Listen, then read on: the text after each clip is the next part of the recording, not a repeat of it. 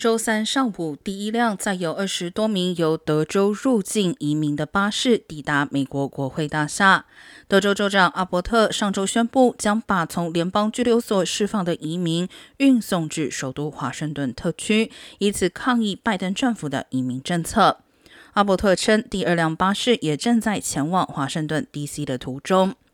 在周三的白宫简报会上，当被要求评论时，发言人普萨西指出，这些都是经过海关和边境保护局审核，可以自由旅行的移民。他并且称，阿伯特在德州和墨西哥之间进行了不必要和多余的检查，对食品和汽车供应链造成破坏，延误了制造业，影响了就业，并提高了德州乃至全国家庭的成本。